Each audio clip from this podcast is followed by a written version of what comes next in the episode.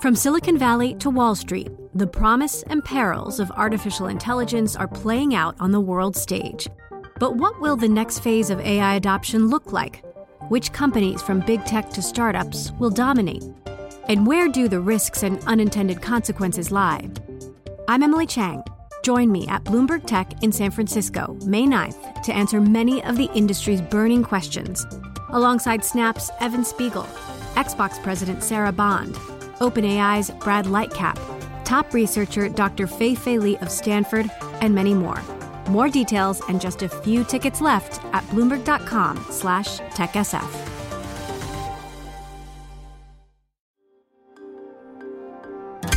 Le entregamos todo lo que necesita saber para comenzar el día. Esto es Bloomberg Daybreak para los que escuchan en América Latina y el resto del mundo. Buenos días y bienvenido a Daybreak en español. Es 18 de octubre de 2021, soy Eduardo Thompson y estas son las principales noticias. Los futuros de Wall Street y las acciones europeas están en rojo debido a preocupaciones inflacionarias por mayores precios de la energía. Asia cerró con pérdidas. Los bonos del Tesoro de Estados Unidos bajan, el crudo avanza y el Bitcoin supera 60 mil dólares. Este aumento en los precios de la energía refuerza las apuestas de alzas de tasas alrededor del mundo. Durante el fin de semana, el gobernador del Banco de Inglaterra dio su mayor advertencia de un aumento para así anclar las expectativas. Operadores prevén un anuncio hacia fin de año. Hoy se informará la producción manufacturera de Estados Unidos de septiembre y el consenso de los analistas es de una desaceleración al 0,2% debido a cortes temporales de electricidad provocados por el huracán Ida. La economía china se desacelera. Su PIB creció un 4,9% en el tercer trimestre año a año, golpeado por una caída en el sector de las viviendas y la escasez de electricidad. En comparación, en el segundo trimestre la expansión fue del 7,9%. En noticias corporativas, Netflix calcula que el juego del calamar generará casi 900 millones de dólares en valor. Goldman Sachs recibió autorización para asumir la propiedad del 100% de su empresa conjunta de valores en China. Facebook creará 10.000 nuevos puestos de trabajo en Europa, pero ninguno irá al Reino Unido. Y Apple presentará hoy su MacBook Pro rediseñado, la primera renovación en cinco años.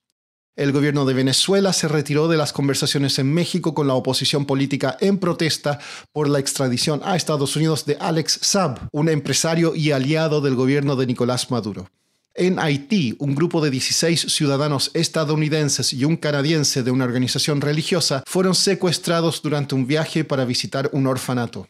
En Chile, un sondeo presidencial reveló que el candidato conservador José Antonio Cast supera por un punto porcentual al izquierdista Gabriel Boric. Cast tenía un 21% y Boric un 20% en la encuesta CADEM. Siguiendo en Chile, se cumplen hoy dos años desde el estallido social motivado inicialmente por un aumento en los precios de un boleto de metro y que luego prácticamente sepultó el prestigio del país como un oasis de tranquilidad en América Latina. Hablé con el analista político Kenneth Bunker, editor del sitio web 3quintos.cl, sobre los cambios en el país si hay que resumir qué es lo que ha pasado eh, o cómo ha cambiado Chile desde el 18 de octubre, hace dos años, ¿cuáles son, en tu opinión, los principales puntos?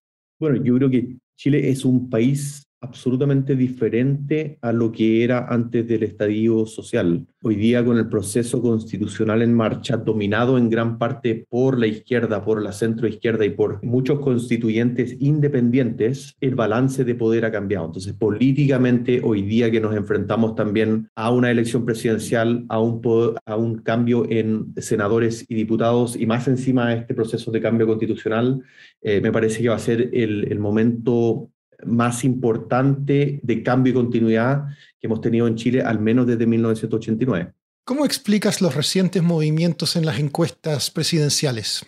Lo que yo diría es que hay dos grupos de candidatos. Hay algunos candidatos que se mueven muy poco y hay otros candidatos que se mueven bastante. Entre los que se mueven poco está Gabriel Boric, que lidera la carrera, va primero, y los últimos tres candidatos, Marco Enrique Ominami, Franco Parisi y Eduardo Artés. Pero lo realmente interesante de la elección está en el centro, con los candidatos que están en el medio, que son Sebastián Sichel, el candidato oficial de la derecha, José Antonio Cast, que es el candidato de la extrema derecha, y Yasna Proboste, que es la candidata de la de la concertación, de la centroizquierda más bien tradicional. Y entre estos candidatos no está claro exactamente cuál va a pasar a la segunda vuelta. Uno normalmente esperaba que pasara uno de izquierda y uno de derecha, pero hoy día la posibilidad no está cierto. Podría ser perfectamente el caso que pasa Gabriel Boric con Janna Proboste. Es, que, es decir, podríamos tener dos candidatos de izquierda o de centro izquierda más bien de la oposición de hoy día en una segunda vuelta. También está la posibilidad de que pase Casta segunda vuelta, está la posibilidad